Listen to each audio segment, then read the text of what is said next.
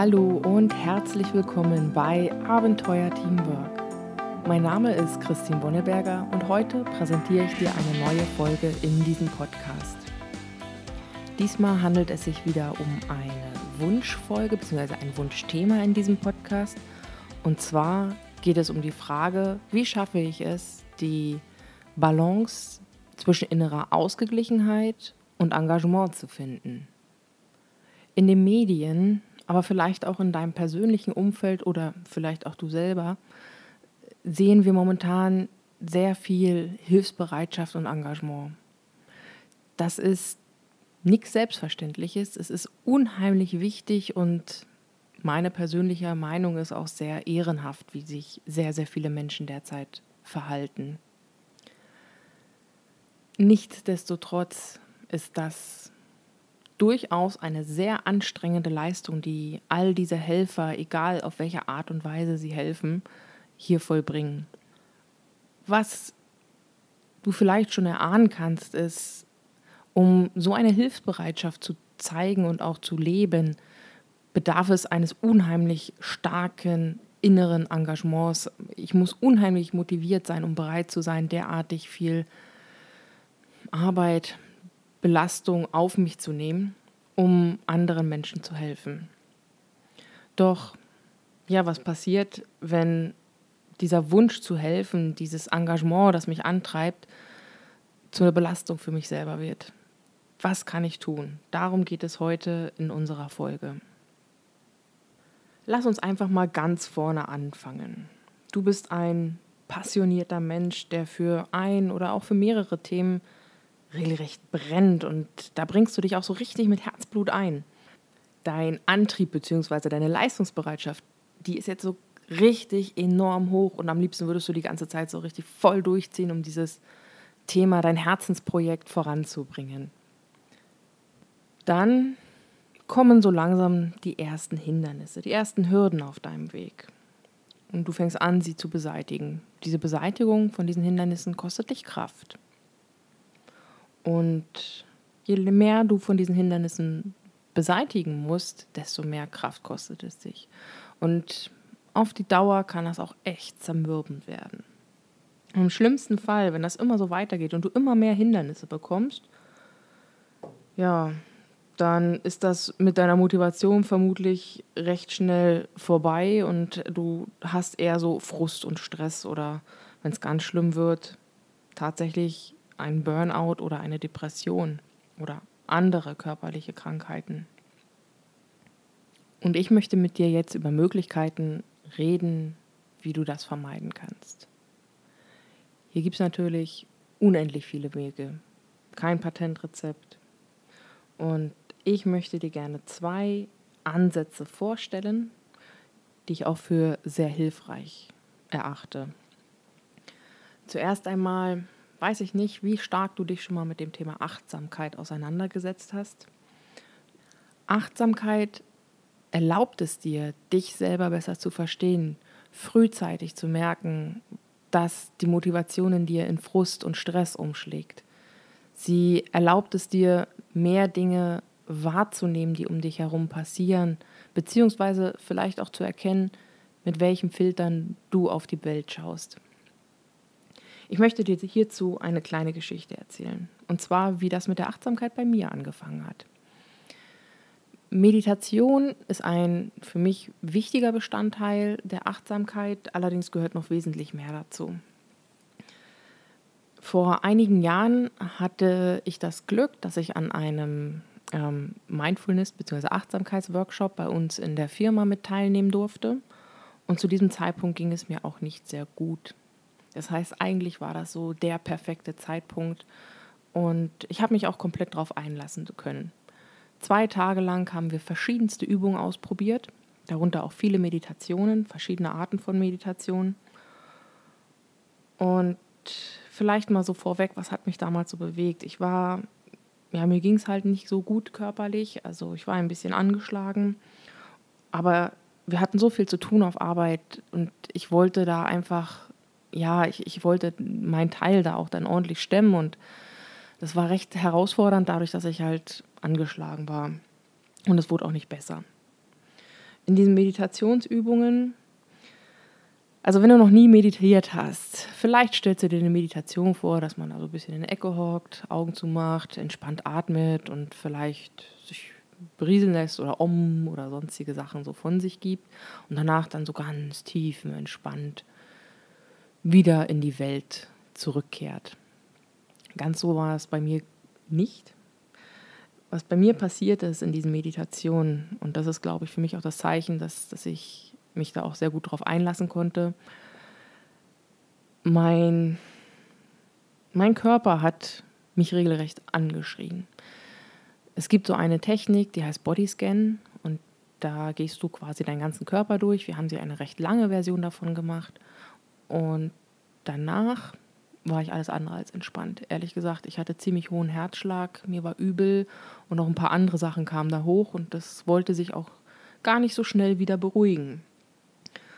Und bei einigen anderen Meditationen während dieser zwei Tage Workshop ging es mir tatsächlich ähnlich. Im Nachgang beziehungsweise zu dem Zeitpunkt habe ich dann auch festgestellt, wow, ich glaube, ich habe da irgendwas, was mein Körper mir versucht hat zu erzählen, massivst ignoriert. Und jetzt, wo mein Kopf so ein bisschen zur Ruhe kommt, nutzt er die Chance und schreibt mich mit allem an, was er hat. Jetzt nicht verbal, sondern mit körperlichen Signalen. Und das ist auch das, was ich dir jetzt an dieser Stelle kurz mitgeben möchte. Achtsamkeit ist nicht nur das, was man vielleicht so im Volksmund so ein bisschen denkt, dass das so ein bisschen, ha, und alles ist schön und easy. Nein, Achtsamkeit ist wirklich achtsam zu sein, offen zu sein, was da wirklich passiert um einen herum. Und sich nicht das schön zu reden, sondern es einfach zu akzeptieren und zuzulassen. Und nicht versuchen wegzudrücken oder anders zu bewerten oder sonstiges, sondern wirklich wertungsfrei wahrnehmen.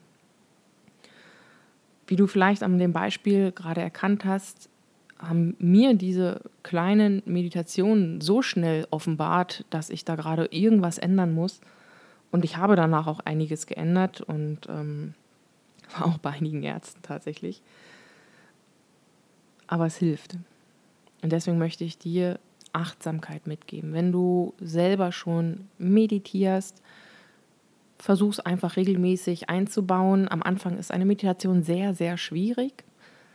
Es geht auch gar nicht darum, dass du dich die ganze Zeit auf, nur auf deinen Atem konzentrierst. Also ja, es geht schon darum, aber es ist völlig normal und okay, dass deine Gedanken dabei abschweifen. Denn in der Meditation sollst du dann auch, also in so einer Ruhe-Atemmeditation, sollst du das dann auch bemerken und akzeptieren und die Gedanken wieder gehen lassen und dich wieder auf deinen Atem konzentrieren. Das wäre jetzt die einfachste Variante. Und diese Übung hilft dir, wieder besser bei dir anzukommen. Dann die nächste Übung, die ich vorhin schon erwähnt habe, der Bodyscan, der zeigt dir, oh, ist da gerade was, oh, habe ich eine Verspannung im Nacken, das kannst du tatsächlich erspüren.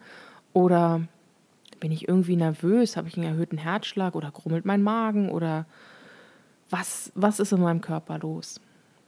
Und was in deinem Körper los ist, lässt auch einen Rückschluss darauf zu, welche Gefühle sich gerade bewegen.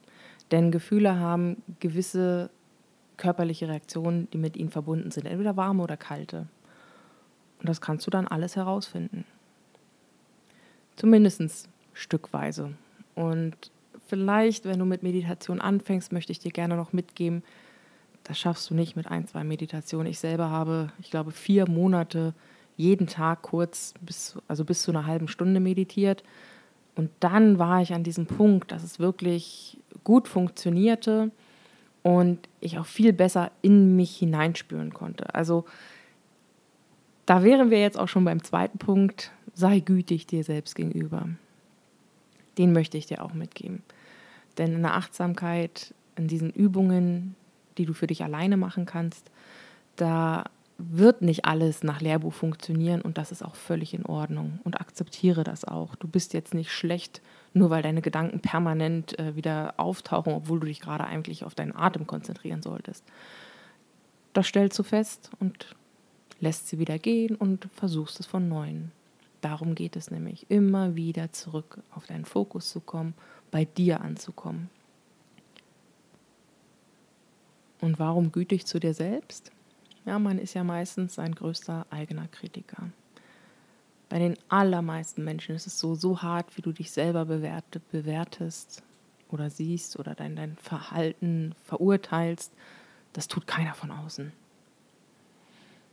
Und deswegen möchte ich dir hier mal ein paar Anregungen mitgeben. Und zwar hast du dich eigentlich schon mal wirklich gefragt bei den Themen, die dich so sehr motivieren, für die du dieses Engagement hast, was es da ist, was dich antreibt, dass du so viel äh, Herzblut in dieses Thema bzw. in dein Projekt reinsteckst. Und vielleicht fragst du dich auch mal, ja, für wen tust du das eigentlich alles? Und da möchte ich dir jetzt mal kurz die Antwort vorwegnehmen, das tust du alles für dich. Vielleicht denkst du dir jetzt, naja, ich helfe ja anderen Menschen, weil sie hilfebedürftig sind und ich ihnen helfen kann und deswegen muss ich das auch machen. Alles richtig. Nur warum musst du es machen? Weil es deinem Wertesystem entspricht, deiner inneren Einstellung. Da hängt garantiert ein Glaubenssatz dran, warum du das tun musst. Und das ist auch völlig in Ordnung so. Nur bitte mach dir bewusst, was du tust, tust du für dich. Normalerweise ist dein Antrieb sicherlich in irgendeiner Weise damit verknüpft, dass du dich besser fühlst, wenn du das tust. Und bei so viel Engagement vergisst du dann gerne mal wahrscheinlich dann auf deinen Körper zu hören. Auch wenn du das ja irgendwie doch für dich tust, weil es dir wichtig ist, weil du da Wert drauf legst, kann es halt sein, so wie es in unserem Thema jetzt auch ist, dass du nicht mehr ausgeglichen bist. Und jetzt möchte ich dich mal bitten, überleg dir, welcher Glaubenssatz hinter deinem, äh, hinter deinem Engagement steht. Warum tust du das? Welcher Wert ist dir da so wichtig? Welches Verhalten? Was ist es, was dich antreibt? Warum ist es dir wichtig? Und nachdem du das getan hast, möchte ich dich bitten, dir einen neuen Glaubenssatz dazu einzuhämmern. Und zwar, mein Wohlbefinden liegt in meiner Hand und es ist mir wichtig. Denn sei gütig zu dir selbst. Du hilfst niemanden, wenn du dich selber kaputt machst. Wirklich niemanden. Wenn du dich komplett aufopferst für andere. Ja, das mag schon sein, dass ein, zwei Leuten geht es dann besser. Aber sie haben gar nichts davon, dass du dich aufopferst. Und deswegen achte auf dich, auf dein Wohlbefinden. Es ist manchmal bei so viel Engagement natürlich nicht möglich, dass du dich immer gut fühlst. Das meine ich auch nicht damit. Deswegen habe ich auch explizit Wohlbefinden und nicht Gesundheit gesagt. Denn es gibt sehr viele Menschen, die eine Krankheit haben, oder eine körperliche oder geistige Behinderung oder sonst irgendwie vom sogenannten Normalsein abweichen, eingeschränkt sind. Und unter diesen Leuten gibt es so wahnsinnig tolle Kämpfer, die trotz ihrer eingeschränkten Möglichkeiten so viel auf die Beine stellen, so viel Antrieb haben, so viel machen. Das heißt, ob du gesund bist oder nicht, hm, einen kleinen Teil davon kannst du tatsächlich beurteilen, aber es gibt natürlich auch den Teil, der einfach mal mitgegeben ist oder durch einen Unfall oder sonstiges geschehen ist mit dir. Trotzdem kannst du in deiner Lage dein bestmögliches Wohlbefinden selber bestimmen. Und dazu möchte ich dir heute ein kleines Bild mitgeben. Und zwar, oder ein Modell. Ich möchte es dir gerne am Beispiel einer Hand vorstellen. Und zwar geht es darum, dass jeder Mensch verschiedene Kraftorte, Kraftlager, Tanks hat, aus dem er ja sein Wohlbefinden zieht. Und jetzt stell dir mal einfach mal deine fünf wichtigsten Kraftresorts vor und jedem gibst du einen Finger. Jetzt sagen wir zum Beispiel mal, der Daumen ist die Familie, der Zeigefinger, das sind die Freunde, der Mittelfinger, das sind jetzt die Arbeit und äh, der Ringfinger, das sind dann ähm, ja die Hobbys und dann vielleicht noch am kleinen Finger dein persönliches soziales Engagement. All das ist Teil von dir und all das brauchst du, damit du dich gut fühlst. Und wenn die alle fünf funktionieren, in dem Fall, also für dich können es natürlich andere sein, das war jetzt ein Beispiel. Aber wenn deine Krafttanks für dich, deine Ressorts gut funktionieren, dann bist du vermutlich sehr gut ausgeglichen. Nun kann es aber sein, dass einer davon wegbricht. Sagen wir mal, also sprich als Krafttank, sagen wir mal dein soziales Engagement, so wie jetzt hier im Ausgangsbeispiel, übersteigt einfach deine körperlichen Möglichkeiten. Das heißt, in dem Fall wäre dein kleiner Finger kein Krafttank mehr, sondern ein Krafträuber. Und alles, was du tun kannst, in dem Fall, wenn dieser eine wegbricht oder beziehungsweise so starke Belastung wird, dass du hoffentlich noch über die anderen vier irgendwie genug Kraft tankst, um weiter klarzukommen, sage ich jetzt mal, um ausreichend Wohlbefinden zu haben.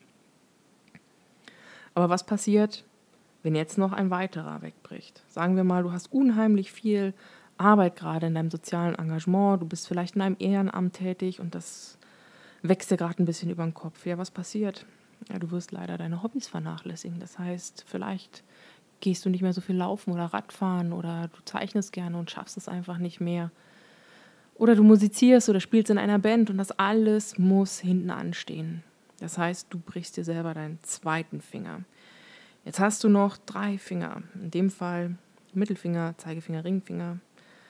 Damit kannst du noch relativ viel machen, aber jetzt stell dir mal vor, in deiner Familie passiert jetzt auch noch ein Unglück. Das kann alles sein. Trennung vom Partner, eine Krankheit, ein Pflegefall, Tod, alle Katastrophen und ähm, die dich jetzt in deinem angeschlagenen Zustand noch weiter runterziehen, gehören dazu. So, was bleibt jetzt noch? Freunde und Arbeit. So, und plötzlich ist auf Arbeit dann auch noch richtig Stress. Und wie sollen denn jetzt überhaupt noch deine Freunde schaffen, ausreichend Ausgleich für dich zu finden? Vor allem durch dein soziales Engagement und durch den ganzen Stress in der Familie hast du doch sowieso schon keine Zeit mehr für sie. Also hast du einfach mal ganz schnell gar keine Krafttanks mehr. Und stattdessen sind sie entweder weg, so wie die Hobbys und vielleicht die Freunde, weil du keine Zeit mehr hast, um dich mit ihnen zu treffen. Oder sie sind ins Negative umgekehrt, wie in dem Beispiel jetzt hier Familie, Arbeit oder soziales Engagement. Ja, das heißt, drei Krafträuber aus fünf Kraftquellen sind drei Krafträuber geworden und dann bist du alles andere als ausgeglichen. Um dieses Beispiel nochmal ganz weit zurückzuschrauben. Wenn du dir das Beispiel der Hand nimmst und ein Finger ist weg, schaffst du es noch irgendwie klarzukommen. Aber mit jedem Teil, der dir da wegbricht, wird es schwieriger für dich, das zu machen, was du normalerweise mit der ganzen Hand machen kannst. Und deswegen möchte ich dieses, dir dieses Bild mitgeben und möchte dich bitten, darüber mal ein bisschen nachzudenken. Was sind denn deine Kraftquellen? Stell dir mal vor, welche Situationen sind es, in denen du dich wohlfühlst, wo du wirklich durchatmen kannst und denkst, wow, ja, das tut mir jetzt gerade richtig gut. Dann denk da mal ganz in Ruhe drüber nach. Und dann der zweite Teil da hinten dran. Wie steht es denn jetzt um deine Kraftquellen? Sind sie aktuell wirklich Kraftquellen oder eher Krafträuber. Und solltest du jetzt schon feststellen, dass du ein paar Räuber da unter deinen Kraftquellen hast, überleg dir noch, sind sie nur temporär oder ist das wirklich was Dauerhaftes? Das heißt, dass du aktiv werden musst, dass sich da wirklich was ändert. Das kann ja durchaus sein. Also das Temporäre ist gar nicht so selten wie zum Beispiel, auch das sehen wir gerade, die Hilfsbereitschaft ist momentan enorm und groß. Und irgendwann, wenn das, das, ich will jetzt gar nicht sagen das Schlimmste, weil das ist in diesem Zusammenhang wirklich eine schlechte Wortwahl, aber wenn dieser, dieser große Ansturm vorbei sein wird, wann auch immer der vorbei sein wird, wird sich das Thema Hilfsbereitschaft wieder reduzieren und dementsprechend ist es mehr oder minder temporär. Oder ihr habt gerade, um es mal ein etwas neutraleres Beispiel zu nehmen, ein bisschen alltäglicheres, du hast gerade ein Projekt und ihr seid in einer richtig heißen Phase und da brennt es gerade richtig und irgendwie bleibt alles andere auf der Strecke momentan. Nur noch das Projekt zählt und es ist auch keine Kraftquelle mehr, es ist aktuell ein Räuber.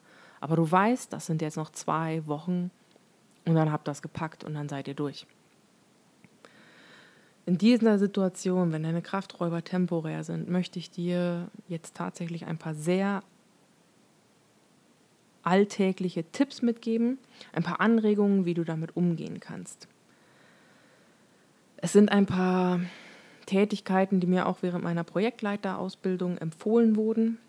Als Projektleiter, wenn dir da einfach alles über den Kopf wächst, achte auf dich selbst. Es ist so, so wichtig. Und fang an mit Kleinigkeiten. Wie gesagt, es ist jetzt gedacht für diese Sachen, von denen du weißt, dass sie nur temporär schlecht sind, also Krafträuber sind. Geh einfach mal jeden Tag spazieren. Hier ist das Wichtige: Bewegung, frische Luft, mal was anderes sehen. Und das sollten schon jeden Tag 30 Minuten sein. Und das Wichtige an der Stelle ist auch jeden Tag eine positive Gewohnheit daraus machen. Dann weiter. Gewohnheiten sind immer gut, also positive Gewohnheiten. Eine, die auch sehr, sehr hilfreich ist, geh jeden Tag zur selben Zeit und zwar rechtzeitig. Damit meine ich jetzt nicht 1 Uhr nachts, sondern eher so oh, wahrscheinlich 10, 11 Uhr abends, je nachdem, wie jetzt so dein Biorhythmus da gestrickt ist. Aber geh jeden Tag rechtzeitig zu Bett und zur selben Zeit. Und sieh vor allem zu, dass du ein bis zwei Stunden vorher nicht mehr in Bildschirme reinschaust und auch nicht in dein Handy. Bau dir da wirklich eine Abendroutine auf. Vielleicht willst du in diesen ein, zwei Stunden, wo du nicht ins Handy oder auf Bildschirme schaust, ein Buch lesen, ein bisschen Sport machen, also jetzt nicht so aufreibendes, aber Abend-Yoga gibt es ja wunderbare Übungen, die aus Runterkommen helfen. Vielleicht möchtest du auch gerne meditieren, ist auch ein wunderbarer Zeitpunkt. Dann kann, was auch sehr, sehr wichtig ist, trinke über den Tag verteilt mindestens zwei Liter. Jetzt ist es bei jeder Person unterschiedlich, wie viel sie brauchen, aber als normaler Mensch trinke zwei Liter. Wenn du einen erhöhten Bedarf an Wasser hast, trink mehr. Trinken, trinken, trinken. Sorge dafür, dass dein Körper mehr als nur ausreichend, sondern wirklich gut mit frischem Wasser versorgt ist. Ich würde dich bitten, wenn du das machst, ähm, bei den zwei Litern, versuch nicht so viel Kaffee zu trinken, bisschen Tee, bisschen Wasser, vielleicht auch verdünnte Säfte, aber trink. Und so zwischendurch, falls du auch zu den Leuten gehörst, die gerne ja, Süßigkeiten mal essen, um sich äh, dann durch die nächsten paar Stunden durchzukämpfen, versuch's einfach mal mit Obst anstelle von Süßigkeiten. Und dann noch ein ganz wichtiger Tipp, der auch aus dem Bereich Achtsamkeit kommt, beziehungsweise eigentlich ist es mehr so die, Schwestereigenschaft davon, und zwar Fokus. Fokussiere dich bei dem, was du tust, genau darauf. Denn nur das ist momentan wichtig. Diese eine Tätigkeit, die du gerade machst. Kein Multitasking. Und solltest du das einfach schon gar nicht mehr hinbekommen, weil dir so viele Gedanken durch den Kopf schwirren, dann besorg dir vielleicht ein ein kleines Notizbuch, also ich rede jetzt hier wirklich von so einem A7-Notizbuch, was man zur Not auch in die Hosentasche stecken kann, einen kleinen Bleistift oder einen Kuli und in das schreibst du dann immer an all diese Gedanken rein, was du noch tun musst, deine To-Do-Liste, die du jetzt gerade nicht machen kannst, sondern später. Denn mit diesem kleinen Trick, dass du es niederschreibst, schaffst du es auch, es relativ gut aus dem Kopf wieder rauszukriegen, denn du weißt ja, ich kann mich später darum kümmern, ich habe es jetzt hier niedergeschrieben. Ja, das waren jetzt erstmal ein paar Tipps und Anregungen zu der Frage, ja, wie halte ich die Balance zwischen innerer Ausgeglichenheit und Engagement. Ich hoffe, das war schon ein bisschen hilfreich für dich. Es gibt hier noch unheimlich viele Möglichkeiten, Methoden, Tools. Ich denke, ich werde in der einen oder anderen Folge bestimmt nochmal neue Tools hierzu vorstellen, die dir dabei helfen können. Du darfst mir auch gerne ein Feedback geben, was dir hier noch fehlt, was du gerne noch hören möchtest, wie es dir gefällt. Ich freue mich über jede Rückmeldung von dir. Du erreichst mich zum Beispiel unter podcast.abenteuer-teamwork.com oder hinterlass mir hier einen Kommentar.